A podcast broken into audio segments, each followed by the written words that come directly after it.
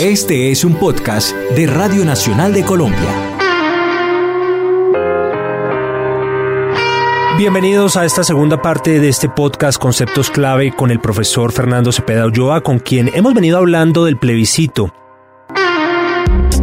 Y ahora vamos a tocar el tema de las visiones que tiene respecto a las campañas tanto por el sí como por el no, y todo el ambiente que se está moviendo en torno a ese tema en el país.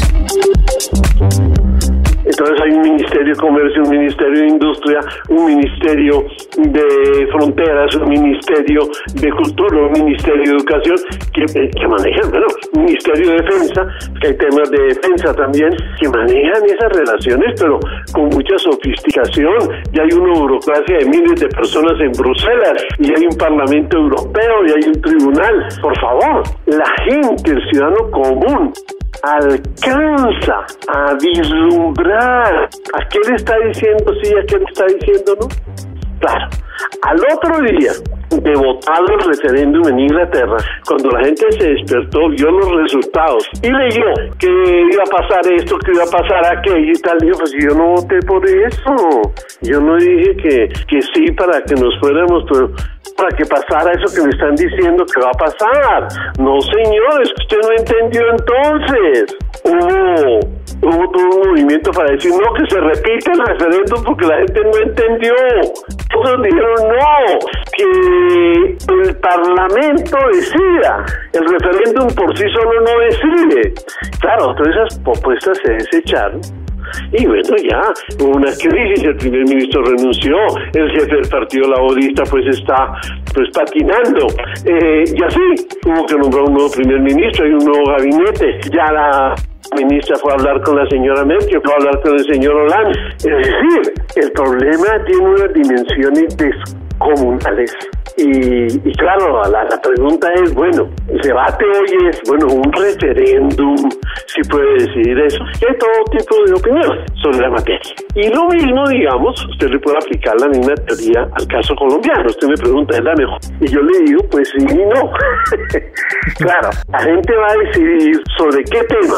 Sobre, ¿va a decir sí al contenido de los acuerdos? No, el sí no quiere decir eso. El no tampoco quiere decir eso.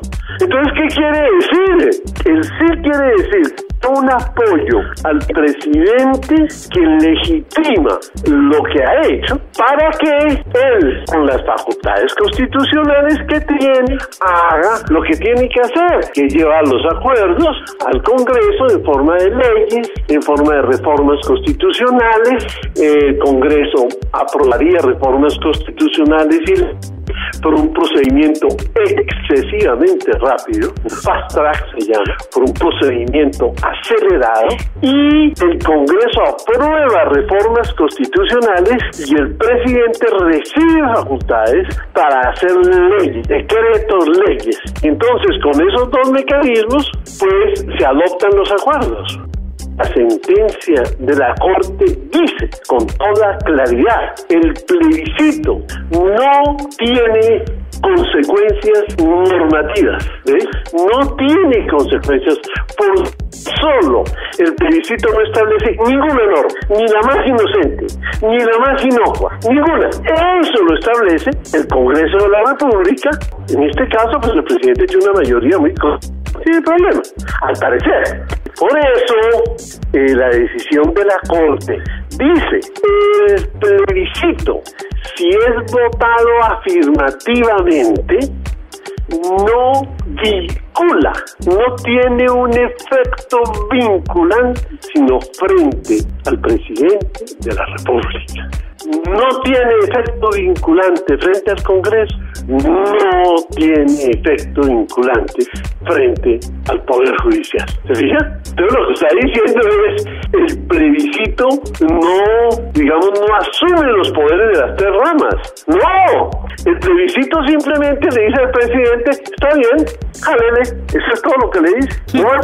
Bien, bien interesante y precisamente por eso lo llamamos a usted y acudimos a usted porque usted nos ayuda a, Encantadísimo. A, resolver todas esas cuestiones que hay en torno a este plebiscito. oficio, doctora, eso me dedico todo el día. Muy bien, profesor. Y bueno, ¿usted cómo vio el tema de bajar el umbral, esto de llegar al 13% pues del censo electoral? Yo le explico. tengo un doctorado en eso, yo le explico. He estudiado mucho el tema. Mire, esto se trata, el umbral se trata de un requisito que establece la ley estatutaria, la 134 creo, y luego una reforma que se hizo el año pasado, que creo que es la 1776 o algo así del año pasado o antepasado, 2015, sí, el año pasado. Bueno, duró unos años en la Corte. Esa, esa ley. Esa ley estableció que el plebiscito tenía un umbral del 50%, pero eso no lo dice la Constitución, lo dice la ley. Entonces, en esta nueva ley estatutaria se dijo para el caso del acuerdo de terminación del conflicto, el umbral es del 13%, no el 50%. Le voy a explicar más todavía. El umbral de participación, es 50%, requiere entonces que vote, que vote, sí o no, como quiera, que vote la mitad del censo electoral. Son más o menos 17 millones de votos. En Colombia 17 millones de votos no los consiguen todos juntos. Puede incluir al Cardet, a, a lo que quiera, todas las religiones. Aquí no hay esa capacidad de votación, no existe. Pregunte cuántos votos o cuántos votos fue elegido Juan Manuel Santos o el presidente. Sí, llegar a, ese número es muy complicado. No, no, no. Están, siempre por debajo de los 8 millones. No, no, usted puede dar eso por perdido. Si ese requisito estaba perdido, ni siquiera juegue, no apueste. Muy bien. Entonces lo que hizo la ley fue una propuesta del profesor Rodrigo Primo, eh, que estudió los libros y los artículos de académicos que han estudiado el tema en Europa y América Latina. Y esos académicos y profesores dijeron, si usted pone un umbral del 50%, la gente, digamos, el que está en contra, ya va en coche porque ya tiene el 50% a su favor. Entonces, si promueve la abstención, es posible que derrote que gane el no, si se trata de eso. Entonces, un umbral alto, es la conclusión, promueve la no participación de los ciudadanos porque es muy fácil decir no salgan a votar y con eso queda derrotado. ¿Ves?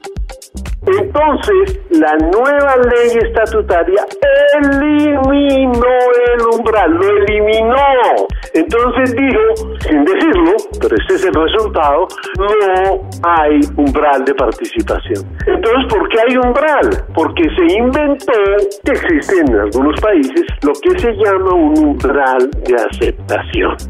Entonces dijo, no hay un requisito, no hay un mínimo, por así decirlo, de participación, pero sí hay un mínimo para que quede aprobado. Ese mínimo, ese mínimo es 13%. Claro, si dice que el mínimo para que quede aprobado es 13%, está diciendo que el mínimo de participación es 13%. Entonces, ¿cuál es la ventaja, dicen estos profesores y académicos, de que sea tan bajito el umbral? La ventaja, dicen, habiendo estudiado más de 100 referendos, la ventaja de que haya un referendo con un umbral tan bajito es que entonces los partidarios de no ah, no, yo, yo, yo, solo gano. Es decir, si yo movilizo a la gente para que vote no, yo 13% pues lo saco, o más, por supuesto. No es que se gane con el 13, pero es el mínimo. Entonces, claro, si la oposición sale a decir no, es posible que saque el 17%.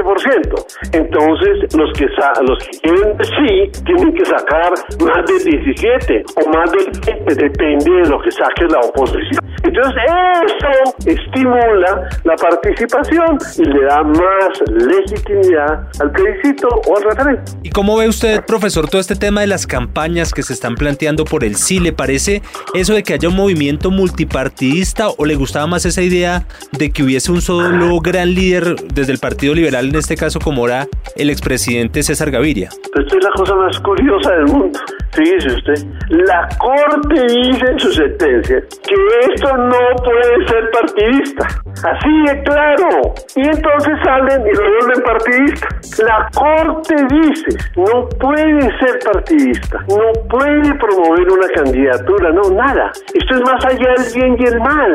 Esto es una política nacional. Esto no tiene que ver con cuestiones partidistas y tal. Será tesis de la Corte. ¿Cómo le parece? Entonces salen y montan campañas partidistas. Increíble. Pero así lo dice la sentencia de la Corte. Claro. Y bueno, y lo del centro democrático, en su opinión, ellos aún no definen. ¿Deben irse por el no o por el abstencionismo? Claro, el problema del centro democrático es dificilísimo. Es dificilísimo. Porque si el centro democrático se matricula en la teoría de decir, no, pues yo 13% yo saco más que eso. Oscar Iván sacó 7 millones de votos, o no sé cuánto, y aquí son cuatro y medio, por favor, ¿no? Uh, además, el presidente está en 15 o 17 o 22% de, de popularidad. No, no, no, esto lo tenemos ganado. Eso no tiene problema, ¿no?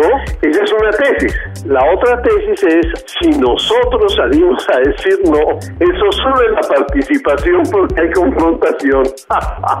y entonces resulta que golpe no alcanzamos a sacar lo que necesitamos para ganar, que va a ser más del 13%. Es, muy difícil. Entonces, no, entonces abstengámonos. Muy bien. Usted dice nos abstenemos. ¿Qué pasa? Que ya o no. Es decir, para que sí pierda, si hay abstención, se necesita que el tema de la paz esté tan desacreditado que ni siquiera saca de 34 millones de votos, cuatro, ni el pico, pues.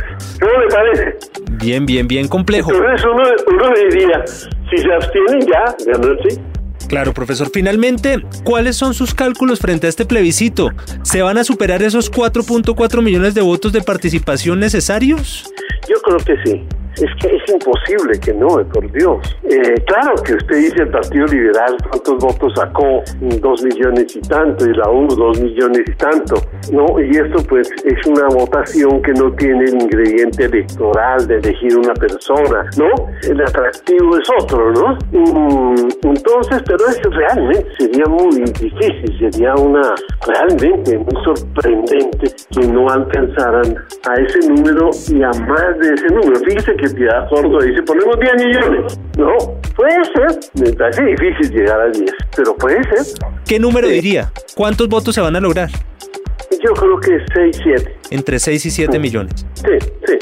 Pues profesor, profesor Fernando Cepeda, pues como siempre muy valioso Encantadísimo. esta entrevista, estos conceptos que usted nos órdenes. entrega y, y pues esperamos seguirlo consultando aquí No desde la Radio Nacional Colombia. estas cosas. Todo el día me dedico a eso. Maravilloso, profesor Cepeda. Muchas Bueno, gracias por estar en este Me podcast. encanta oírle. Mil gracias. Hasta luego.